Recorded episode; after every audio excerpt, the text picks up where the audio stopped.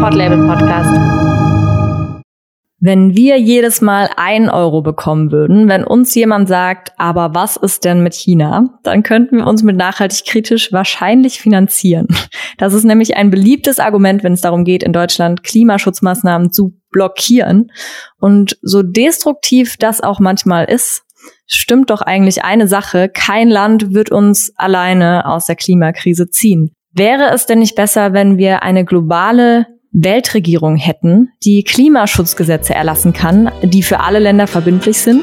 Darüber sprechen wir heute. Ich bin Ansi von Nachhaltig Kritisch. Herzlich willkommen zur zweiten Folge der zweiten Staffel. Ja, super interessantes Thema. Vielen Dank an Sie. Ich bin natürlich auch wieder dabei. Wenn ihr den Podcast schon mal gehört habt, kennt ihr mich vielleicht. Ich bin Robin und auch ein Teil von Nachhaltig Kritisch. Und ich wollte ganz kurz Danke sagen für die letzte Woche. Über 8000 Menschen haben unsere Folge live vom Klimastreik gehört. Vielen Dank. Wir sind zwar heute hier im Podcast nicht so viele Leute wie auf dem Klimastreik, aber wir sind auch nicht zu zweit. Ansi hat nämlich für diese Folge einen Gast gewinnen können. Ansi, wen hast du eingeladen? Es freut mich sehr, dass Andreas Bummel heute mit dabei ist. Er ist der geschäftsführende Vorsitzende von Democracy Without Borders und auch der Gründer. Die Organisation fördert, wie der Name schon sagt, die Demokratisierung und zwar auf einer nationalen, aber eben auch auf einer globalen Ebene. Andreas, du bist sozusagen Experte für globale Demokratie. Du beschäftigst dich mit dem Thema seit deiner Jugend. Du hast ein Buch darüber geschrieben und dann eben auch die Organisation Democracy Without Borders gegründet. Darüber kannst du uns ja gleich noch ein bisschen mehr erzählen. Erstmal vielen Dank, dass du da bist und dass das auch so kurzfristig geklappt hat. Es freut mich sehr, dass wir das Gespräch heute haben. Lass uns gleich mal inhaltlich einsteigen. Warum ist aus deiner Sicht eine globale Weltregierung denn so wichtig? Oder anders gefragt, was kann eine Weltregierung, was eine Ampel vielleicht nicht kann? Eine ähm, Weltregierung ist deswegen wichtig, weil es ähm, globale Herausforderungen gibt, die ähm, ihrer Definition nach und ihrem Wesen nach nur auf einer planetaren Ebene ähm, effektiv angegangen werden können. Und wir haben heute ähm, zu diesem Zeitpunkt ein Vakuum, ein politisches und regulatives Vakuum auf der globalen Ebene. Und dieses Vakuum äh, würde von einer Weltregierung gefüllt werden. Das heißt, es ist auch eine Reaktion auf ein dysfunktionales und scheiterndes internationales System angesichts solcher Probleme wie die Klimakrise, aber auch andere Fragen, ähm, wie zum Beispiel ganz offensichtlich äh, in den vergangenen zwei Jahren äh, die Pandemie. Mhm. Du hast jetzt gesagt, dysfunktionales System. Es gibt ja einen Zusammenschluss von 193 Staaten, das ist die UNO. Was ist so ein bisschen der Unterschied zwischen den Vereinten Nationen und dem, was ihr vorhabt? Ja, die Vereinten Nationen äh, sind ähm, sicherlich heute die wichtigste Plattform, um zu internationaler Kooperation zu gelangen. Also Stichwort Multilateralismus, Zusammenarbeit der Nationalstaaten, die dort bei der UNO die Mitglieder sind und sich dort ähm, beraten und auch Entscheidungen fällen äh, darüber, was sie zusammen machen möchten. Aber die Vereinten Nationen sind in keiner Weise ähm, eine, eine Regierung ähm, beziehungsweise eine Regierungsstruktur, die in der Lage wäre, verbindliche, also weltweit verbindliche Regelungen zu schaffen. Also innerstaatlich ähm, gehen wir in Demokratien wie selbstverständlich davon aus, dass es Gewaltenteilungen gibt, dass es eine Legislative gibt, die Gesetze berät und verabschiedet und eine Exekutive, die diese Gesetze und Regularien umsetzt. Und natürlich dann äh, sehr wichtig eine Judikative, die ähm, diese Gesetze interpretiert und in Streitfällen ähm, zu ähm, ja, einer verbindlichen ähm, Auslegung gelangt. So, und alle diese Dinge haben wir bei den Vereinten Nationen nicht. Es ist schlichtweg ein loser, freiwilliger Zusammenschluss äh, souveräner Nationalstaaten. Und daraus ergibt sich dieses, dieses Vakuum, äh, von dem ich am Anfang gesprochen habe, weil alle Staaten sich selbstständig, unabhängig dazu entscheiden können, ob sie sich irgendeiner Regulierung anschließen wollen oder nicht. Vielleicht kannst du da noch ein bisschen ins Detail gehen. Also ich versuche mir das gerade so ein bisschen vorzustellen. Gibt es dann da einen demokratisch gewählten Weltkanzler, der über alles entscheidet? Oder wie kann dieses System denn dann, oder wie sieht dieses System aus? Ja, also die Frage, wie genau eine ähm, Weltregierungsstruktur aussehen müsste, ist natürlich ähm, sehr wichtig und ich persönlich habe meine Vorstellungen darüber, aber also mein Verein äh, Democracy Without Borders ähm, hat da jetzt kein, wie soll man sagen, kein Blueprint, ja, keine Blaupause, wo wir sagen, also so muss das sein. Äh, sondern wir sind eher der Meinung, dass es eben einen sehr inklusiven, breiten, weltweiten konstitutionellen Prozess geben müsste. Also das klingt jetzt sehr gestelzt, aber worum es wirklich geht, ist, dass die Menschen zusammenkommen und darüber beraten, ähm, wie eine Weltverfassung aussehen müsste. Das ist es, was wir fordern. Und ähm, trotzdem gibt es gewisse Bausteine, die meiner Meinung nach auch ähm, nach Meinung unserer Vereinigung ähm, in Disku also die, die, wie soll man sagen, unverhandelbar sind. Und das ist zum Beispiel, dass eine Weltregierung ganz klar demokratisch strukturiert ist. Die Welt ist sehr komplex, ähm, kann man auch nicht mal vergleichen mit der Europäischen Union beispielsweise, die ja nun äh, ein wichtiges Beispiel darstellt für supranationale Kooperation. Und ich würde eher denken, dass es da ein, eine Art, auch eine Art kollekt, kollektiver Kommission gäbe, meinetwegen mit rotierendem Vorsitz, aber auf keinen Fall, ähm, wie in Deutschland beispielsweise, ähm, dass da eine Person eine Richtlinienkompetenz hätte für, für, eine, für eine Weltregierung.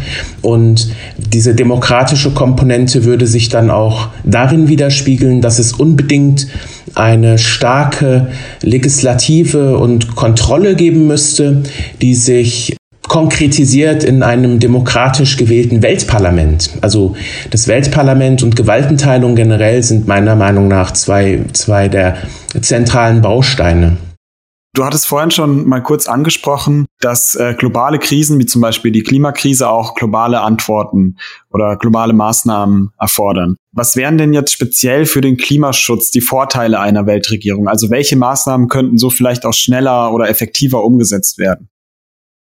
Ja, also das ist natürlich erstmal spekulativ, denn wir als Verein konzentrieren uns darauf, dass es überhaupt erst einmal demokratische Entscheidungswege gibt. Ähm, und zwar solche, die letztendlich in verbindliche, weltweit verbindliche Regelungen, also in Weltrecht münden.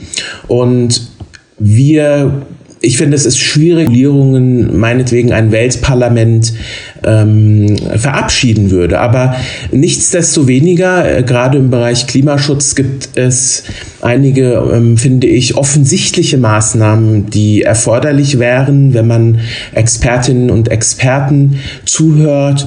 Und dazu gehört als allererstes beispielsweise eine, C eine globale CO2-Steuer, ja, ähm, wo eben ähm, Emissionen eingepreist werden und ähm, eine ähm, na, Disincentive gibt, also dass äh, die besteuert werden, dadurch ähm, die Kosten ähm, ein Anreiz sind, äh, diese Emissionen zu senken und zwar massiv.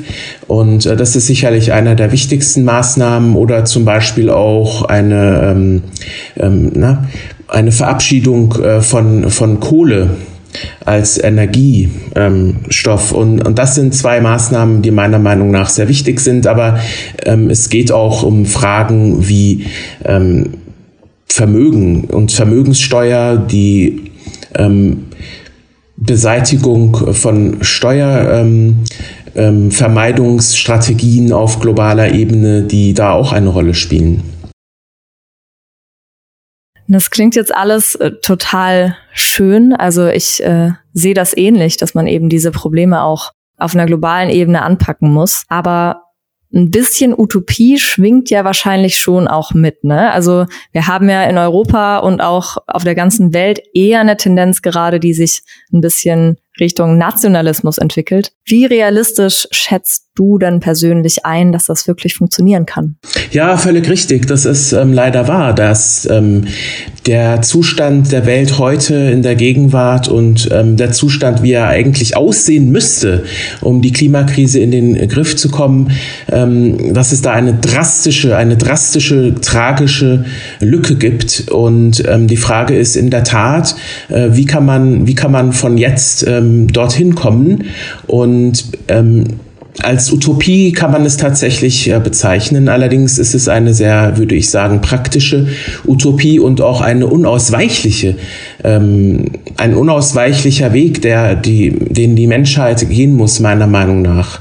Denn es ist ja also so, dass nicht nur die Klimakrise ähm, letztendlich die Zukunft der menschlichen Zivilisation bedroht, sondern es gibt auch andere Herausforderungen, etwa im Bereich ähm, der Proliferation von Nuklearwaffen, Mega Megaterrorismus und, und andere Dinge, ähm, die über kurz oder lang eben auch die Grundlagen unserer, ja, unserer Welt bedrohen. Und äh, letztendlich, das haben schon Atomwissenschaftler wie Albert Einstein nach dem Zweiten Weltkrieg gesagt, die Kontrolle der Kernenergie kann nur durch eine Weltregierung effektiv bewältigt werden. Und ähm, eben gleiches gilt meiner Meinung nach für die Klimakrise. Das heißt, ähm, wir stehen hier tatsächlich vor der Aufgabe, diese Brücke zu bauen zwischen dem desaströsen Zustand heute und ähm, einer, ja, einer nachhaltigen ähm, Zukunft.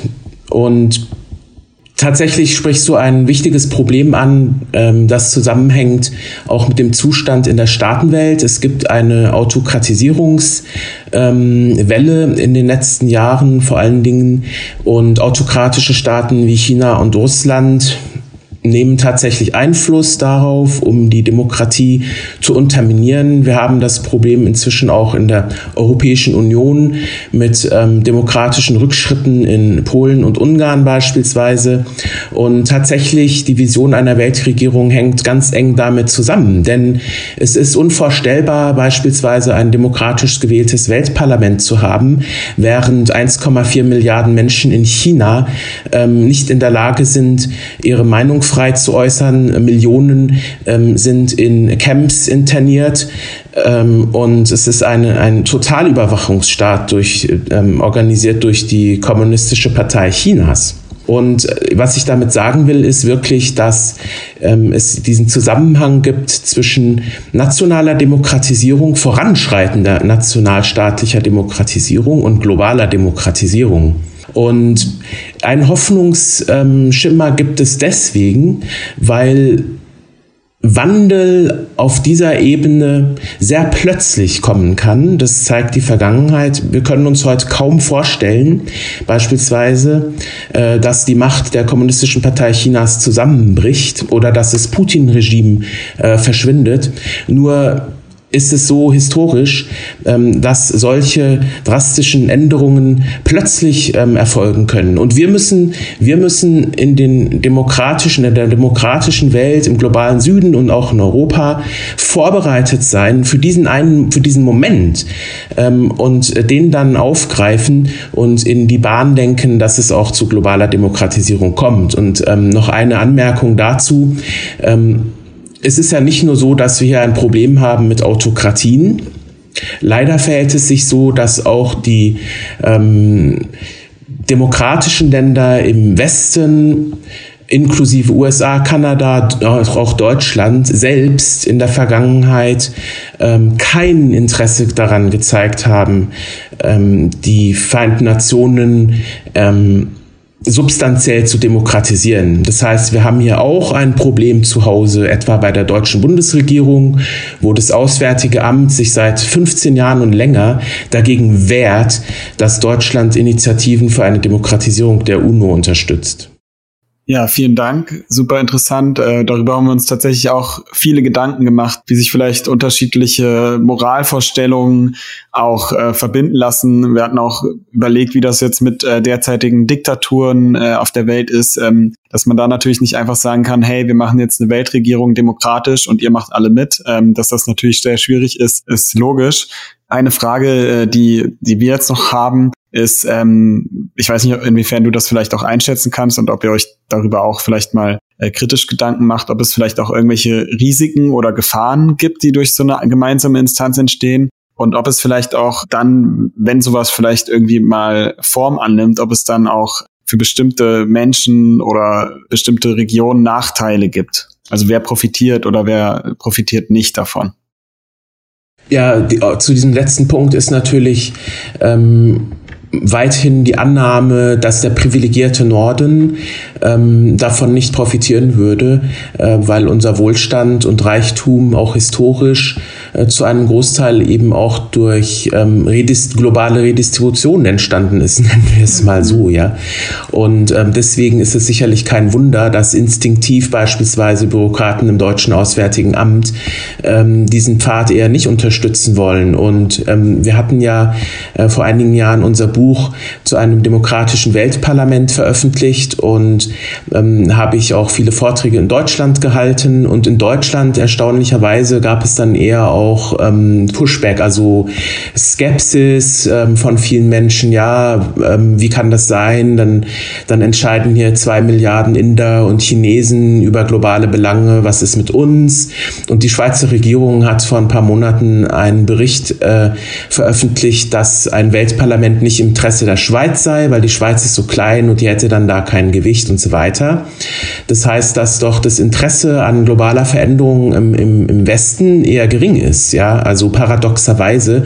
Denn letzten Endes ist es ja so, dass ähm, die Klimakrise beispielsweise ähm, unseren Wohlstand funda, also wenn man das mal überhaupt so sehen will, ja, aber fundamental bedroht und überhaupt die Grundlagen äh, des menschlichen Zusammenlebens auch bedroht.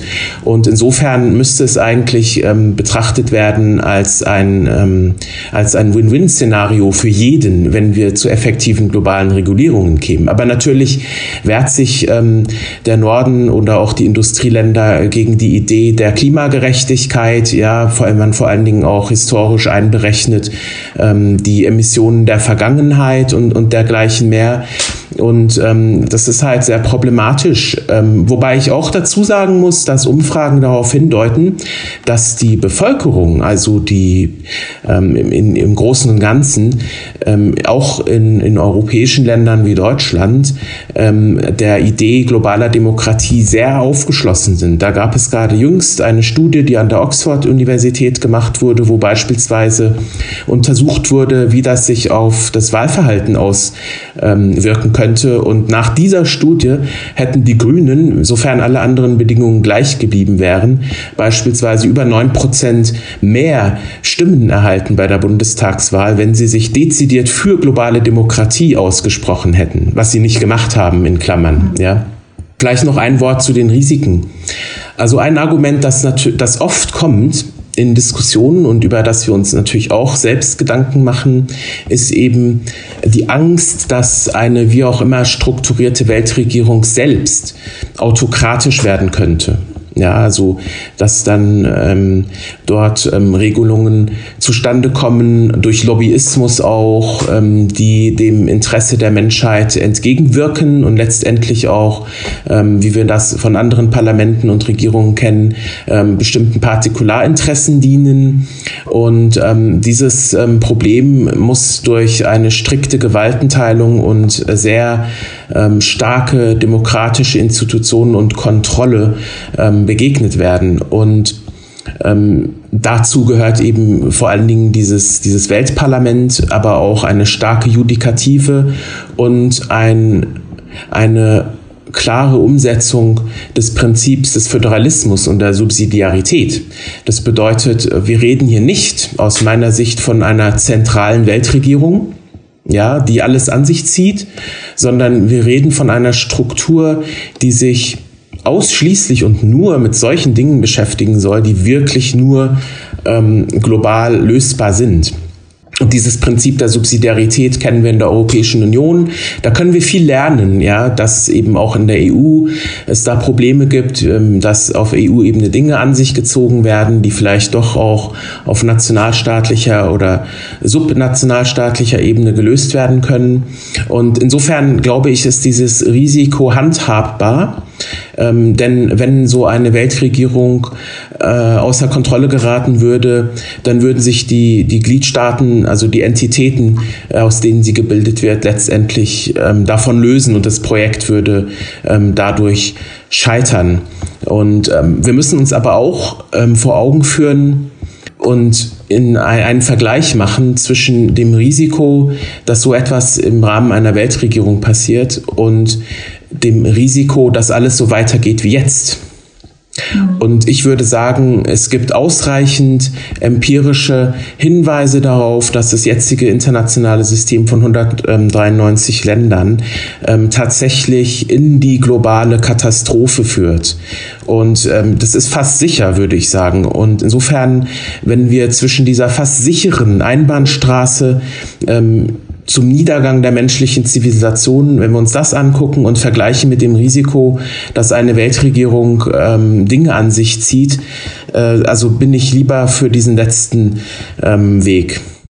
Ja, das ist total spannend. Vielen Dank dafür. Meiner Meinung nach fehlt dieser globalen Weltregierung eigentlich vor allem eins und das ist tatsächlich Zeit. Was, wenn wir keine Zeit mehr haben. Also was, wenn wir beispielsweise durch die Klimakrise, wenn da Ressourcenkämpfe ausbrechen, wenn der Nationalismus noch weiter erstärkt? Was ist, wenn der Bildung dieser Weltregierung die Zeit fehlt? Könntest du dir dann auch vorstellen, dass so eine Regierung, die eigentlich Gutes im Sinn hat, sage ich mal, auch undemokratisch zustande kommt oder dass eben diese Maßnahmen auch wirklich etwas mit Zwang zu tun haben. Also im Sinne von der Bevölkerung werden jetzt hier irgendwie Maßnahmen auferlegt, mit denen sie gar nicht so einverstanden sind. Aber diese globale Weltregierung hat eben Gutes für sie im Sinn und setzt deshalb sozusagen mit Zwang diese Maßnahmen durch. Heiligt der Zweck die Mittel?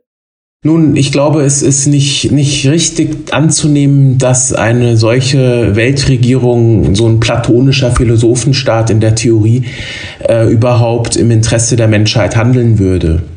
Also ich glaube, es gibt wenig Beispiele dafür, dass eine autokratische Regierung, die auf Zwang basiert, ähm, Maßnahmen ergreift, die dem Allgemeinwohl dienen. Ja, das ist eben, glaube ich, eine rein theoretische Annahme, die sich in der Praxis als falsch erweisen würde. Und insofern glaube ich, hängt es wirklich davon ab, dass man äh, demokratische Entscheidungsstrukturen hat. Denn je besser inklusiver diese, diese Entscheidungsstrukturen sind, desto besser sind auch die Ergebnisse. Aber es ist natürlich so, wenn wir hier eine ähm, sehr stark demokratisch legitimierte Struktur haben, dann sollte die auch handlungsfähig sein. Ja. Und damit meine ich, dass wir hier nicht von Konsensentscheidungen sprechen. Also ein Weltparlament, ja, das demokratisch gewählt wäre, das auch selbst ähm, einer gewissen Kontrolle natürlich unterliegen muss ähm, durch die ähm, Judikative. So ein Weltparlament würde durch qualifizierte Mehrheitsentscheidungen ähm, agieren.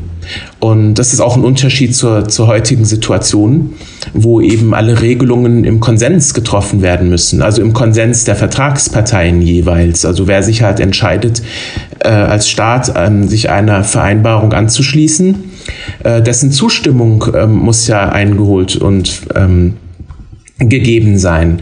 Und ein Weltparlament mit qualifizierten Entscheidungen könnte Weltrecht ähm, erlassen, das dem also eine Minderheit nicht zustimmt. Und ich finde, das ist aber, ähm, das ist korrekt und richtig und das ist demokratisch, ja. Und allerdings müssen wir hier auch den Minderheitenschutz berücksichtigen, ja. Das heißt, ich hatte am Anfang die Frage einer Weltverfassung angesprochen und eine Weltverfassung müsste selbstverständlich auch Regelungen enthalten, die den Minderheitenschutz betreffen. Das heißt, wir reden hier nicht von einer rousseauschen ähm, Diktatur der Mehrheit, ja, sondern natürlich von einem rechtsstaatlichen System, dem eben auch Weltrecht unterworfen wäre. Ja, vielen Dank. Ich finde es total wichtig, dass du das jetzt nochmal angesprochen hast, dass das wirklich auch der Minderheitenschutz und so weiter dann natürlich da inkludiert sein müssten. Trotzdem fand ich es jetzt auch spannend, dass du gesagt hast, na ja, Demokratie bedeutet eben nicht, dass dann auch mit jeder Maßnahme jeder und jede einverstanden sein kann. Das ist vielleicht gar nicht möglich. Trotzdem ist es eben wichtig, dass diese Weltregierung demokratisch gewählt ist. Ja, also ich meine, so eine Struktur würde ansonsten meiner Meinung nach auch gar nicht ähm, bestandsfähig sein. Also wir haben ja das Problem, ich hatte es schon angedeutet, dass ja auch nun die demokratischen Staaten selbst kein Interesse daran haben, Souveränitätsrechte abzugeben. Und ähm, ich glaube, dieser Wille, Souveränität abzugeben, Entscheidungskompetenzen an eine höhere Ebene abzugeben, ähm, wird nur gegeben sein, wenn diese höhere Ebene auch Legitimation hat also demokratische Legitimation. Aber ich wollte noch einen anderen Punkt ansprechen, und zwar die Zeit. Denn es ist richtig, zu, also festzustellen, dass wir überhaupt gar keine Zeit haben. Die Klimakrise ist ja längst im Gange und es ist fraglich, ähm, wie schnell wir zu so einer ähm, Struktur kommen können, ähm, um effektive äh, Klimamaßnahmen tatsächlich durchzusetzen global. Aber ich würde halt sagen, ähm, es ist höchste Zeit, mal damit anzufangen, den Weg in Richtung einer ähm, demokratischen Weltordnung zu beschreiten. Und wir haben pragmatische Projekte in dieser Hinsicht, nämlich als ersten Schritt eine UN-Parlamentarierversammlung die durch die Generalversammlung eingerichtet werden könnte. Und es ist halt sehr soll man sagen, bezeichnend, dass selbst so ein winziger Minischritt wie eine UN-Parlamentarierversammlung, ja, wo gewählte Abgeordnete drin wären, ja nun auch von den demokratischen Staaten, ähm, wenn nicht abgelehnt, dann zumindest ignoriert äh, werden, ja, also auch hier vom Deutschen Auswärtigen Amt. Und deswegen, also wir kämpfen dafür, ja, für diesen Weg.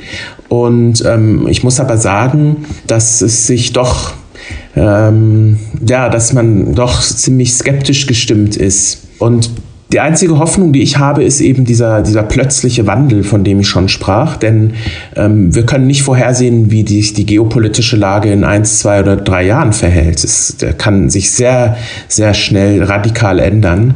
Und äh, dann müssen wir die Konzepte, die Ideen, die Netzwerke ähm, bereit haben, um darauf hinzuwirken. Und schlussendlich noch eine Anmerkung dazu. Es ist ja erstaunlich, wie auch solche Dinge von ähm, Persönlichkeiten abhängen. Ja, also es ist nicht unvorstellbar, dass eben auch ein eine visionäre Persönlichkeit als Staatsführerin oder Staatsführer auftritt und sowas vorantreibt. Möglich wäre es. Im Moment ist allerdings äh, niemand dieser Art in Sicht. Vielen Dank für eure Arbeit, auch dass ihr diese Konzepte erarbeitet, dass ihr all diese kleinen Schritte geht, auch wenn du jetzt selber sagst, du bist manchmal skeptisch gestimmt. Ich kenne das gut. Je mehr wir uns mit dieser Klimasache beschäftigen, desto skeptischer sind wir irgendwie auch gestimmt. Aber ich glaube, es ist eben trotzdem wichtig, dass es Menschen gibt, die darauf hinarbeiten, die, wie du sagst, auch diese Konzepte bereit haben, dass wenn der Moment kommen sollte, äh, dass wir dann eben auch Lösungen haben. Und deswegen vielen Dank für deine Arbeit und eure Vision und vielen Dank auch für das interessante Gespräch. Ja, vielen Dank für die Einladung und jeder, äh, der Interesse hat, ähm, jede und jeder, der Interesse, der die Interesse hat, kann sich gerne bei uns melden und mitwirken. Wir sind eine offene Vereinigung und ähm, brauchen auf jeden Fall Mitstreiterinnen und Mitstreiter, die hier an dieser, nennen wir es mal, globalen demokratischen Revolution mitarbeiten. Ja, Ansi, mega spannende Folge, mega spannendes Gespräch. Ähm, ich habe mich tatsächlich damit noch nie so auseinandergesetzt. Ich kannte das vielleicht höchstens mal aus irgendwelchen Science-Fiction-Filmen. Ähm, Star Trek kommt mir gerade in den Sinn, wo es auch sowas wie eine Weltregierung gibt. Ähm, was ist denn dein Eindruck jetzt von dem Gespräch? Also ich muss sagen, ich bin sehr inspiriert. Ich äh, finde das immer total spannend, irgendwie mit Menschen zu sprechen, die einfach eine Vision haben und ähm, selbst wissen, dass es gar nicht mal so wahrscheinlich ist, dass wir tatsächlich eine demokratisch gewählte Weltregierung jemals bekommen, die aber trotzdem sich davon irgendwie nicht entmutigen lassen und diese Vision und dieses Konzept entwickeln, einfach für den Fall, dass wenn es dann doch mal gebraucht wird, dass man es aus der Schublade holen kann. Das ist natürlich nicht die einzige Arbeit, äh, die die Organisation macht, aber es ist eben, finde ich, eine sehr spannende und ich fand das sehr bereichernd auf jeden Fall das Gespräch. Und wie geht's dir? Wie fühlst du dich? Ja, ich fand's auch äh, super spannend. Wie gesagt, ich hatte mit dem Thema jetzt noch gar nichts äh, am Hut und fand das auch toll. Ähm, das wurde ja tatsächlich, kann man auch nochmal erwähnen, aus der Community vorgeschlagen. Ich weiß jetzt gar nicht mehr, wer das ähm, gesagt hat, aber wenn du das hörst, danke nochmal für den Tipp, ähm, dass wir uns damit beschäftigen durften. Super interessant. Ich find's auch spannend. Ich finde auch, wie du sagst, das immer gut, wenn Menschen das ähm, weil es, weil er das ja selbst auch als Utopie bestätigt hat, das auch wirklich so, ich nenne es jetzt mal realistisch äh, sehen. Ich glaube nämlich, dass auch natürlich in der Demokratie sowas wie Korruption und ähm, Bevormundung von irgendwelchen Menschen oder Gruppen immer vorherrscht. Und ähm, ich frage mich halt, ob das dann bei einer Weltregierung plötzlich anders wäre.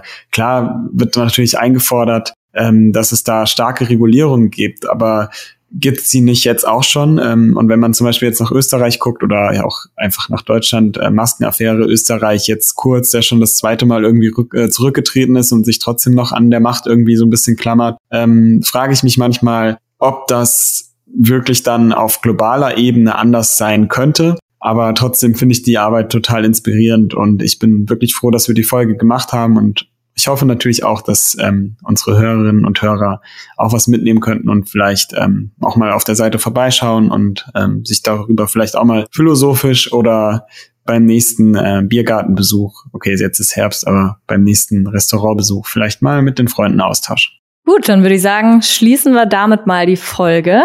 Wir freuen uns, dass ihr wieder eingeschaltet habt. Ihr könnt uns sehr gerne eine positive Bewertung geben auf allen Plattformen, auf denen es Podcasts gibt. Wir wollen hier auch nochmal podcast.de hervorheben. Hier könnt ihr den Podcast immer schon am Freitag hören. Für die anderen Plattformen kommt er am Montag raus und wir freuen uns natürlich über jede positive Bewertung und würden sagen, bis zum nächsten Mal.